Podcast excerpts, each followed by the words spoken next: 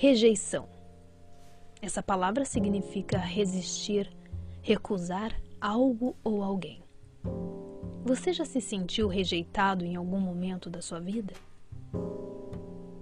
Sentir-se rejeitado é uma das dores emocionais mais fortes e difíceis de curar.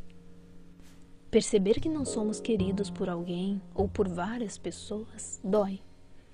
Na fase escolar é muito comum que crianças e adolescentes experimentem essa experiência dolorosa. Ser excluído e deixado de lado é muito comum. No ambiente familiar, isso também ocorre. Há crianças que se sentem rejeitadas com a chegada de um novo bebê na família. Outros sentem diferença no trato dos pais entre os filhos, acham que há um filho predileto.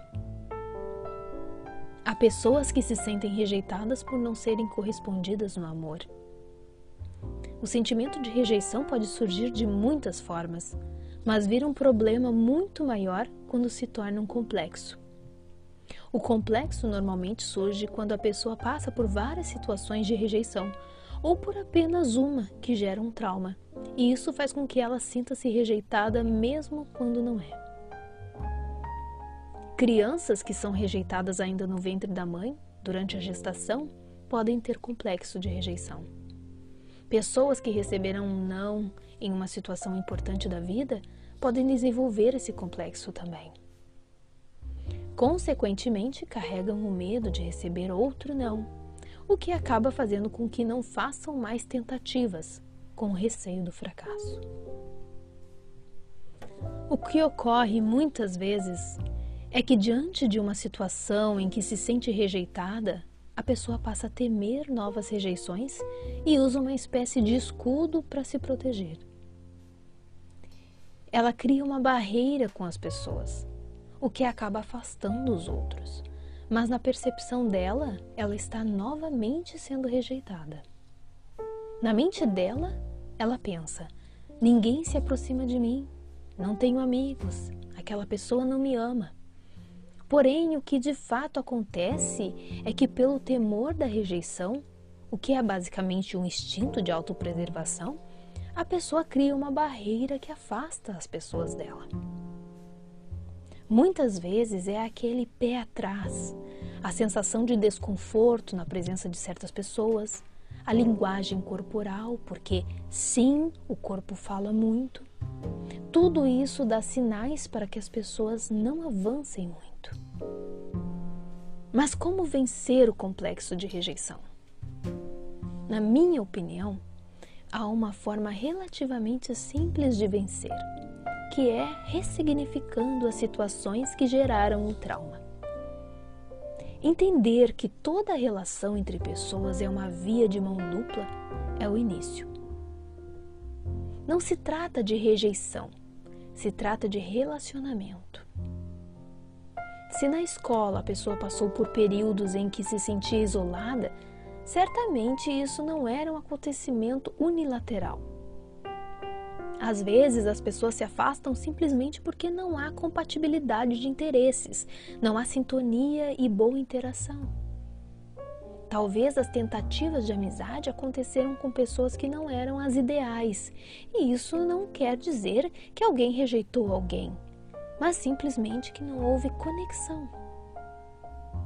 Uma mãe ou pai que parecem ter preferência por um filho, na verdade pode ser apenas uma questão de compatibilidade de gênios que os faz ter uma relação mais próxima, mas isso não tem nada a ver com o amor. Quando nasce uma nova criança na família e outra maior se sente rejeitada, também não tem nada a ver com rejeição mas sim com quem precisa de mais ajuda e atenção nesse momento. E é óbvio que é o bebê recém-nascido. Quando uma mãe fica triste diante de uma gravidez não programada, ela pode não estar diretamente rejeitando o filho em si, mas sim as situações que ela teme viver, como noites mal dormidas, dificuldades para sustentar a criança, dentre outras coisas. Na verdade, ela não está rejeitando o filho, mas sim as situações que ela teme. Afinal, existe um ser humano por trás dessa mãe. Ela está apenas sofrendo. Quando a pessoa ama alguém que não a corresponde, isso não quer dizer rejeição. É apenas uma questão de momento. Naquele momento, essa pessoa não desejava viver um romance com essa pessoa que a ama. Seja por não se sentir atraída, seja por algum detalhe da vida pessoal que é incompatível ou por qualquer outro motivo. Mas a questão envolve uma série de outras coisas, não só a pessoa em si. Veja como qualquer situação pode ser vista de outros ângulos que trazem mais compreensão. Olhar tudo apenas com o seu próprio ponto de vista é muito egoísta, pois se ignora que as outras pessoas também tenham seus sentimentos, seus problemas, suas questões pessoais e seus motivos para agirem de determinada forma. E na verdade, pouco importa se alguém errou ou foi mal com você, pois focar nisso só lhe torna uma eterna vítima sofredora.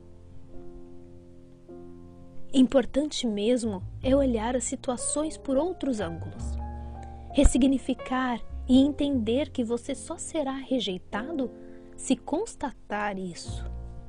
Na verdade, quem faz de você um rejeitado é você mesmo. Se você compreender um determinado fato simplesmente como uma junção de coisas que independem unicamente de você, isso se torna muito melhor, pois você para de levar tudo para o lado pessoal e começa a relevar mais as coisas. Sempre existe o outro lado da história, e na maioria das vezes não tem ninguém rejeitando ninguém. Pense em você como exemplo. Você rejeita ou já rejeitou muitas pessoas?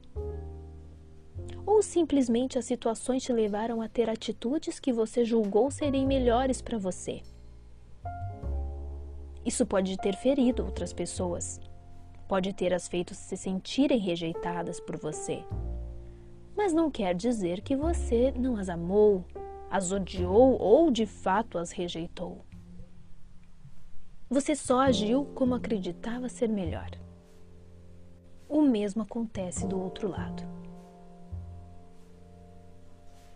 Observe as situações por outros ângulos. Saia da bolha do vitimismo. Faça isso e com certeza você vai apagar esse complexo da sua vida. E mais, vai viver relações muito mais saudáveis e felizes.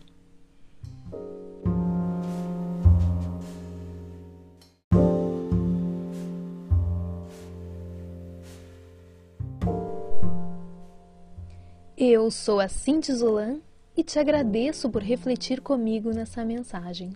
Se você gostou, compartilhe ela com alguém. Aquilo que te faz bem pode fazer bem a outro também. Estas mensagens estão disponíveis em podcasts no Spotify e em vídeos no YouTube. Você também pode me encontrar no Instagram. É só seguir lá. Até a próxima!